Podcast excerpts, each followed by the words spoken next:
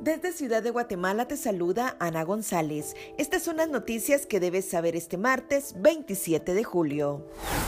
El presidente de la República, Alejandro Yamatei, anunció el arribo de poco más de 1.3 millones de dosis de la vacuna contra el COVID-19 provenientes de Rusia, Japón, España y México.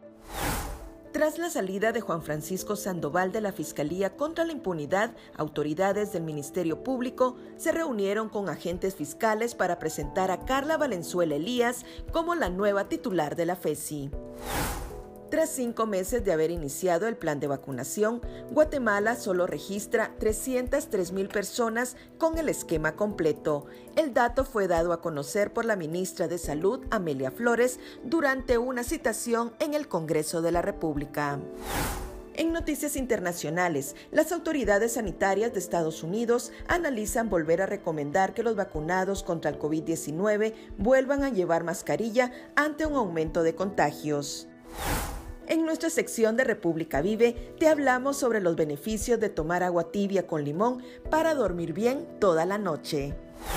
Eso es todo por hoy. Para mayor información, ingresa a república.gt y mantente informado sobre las noticias del día.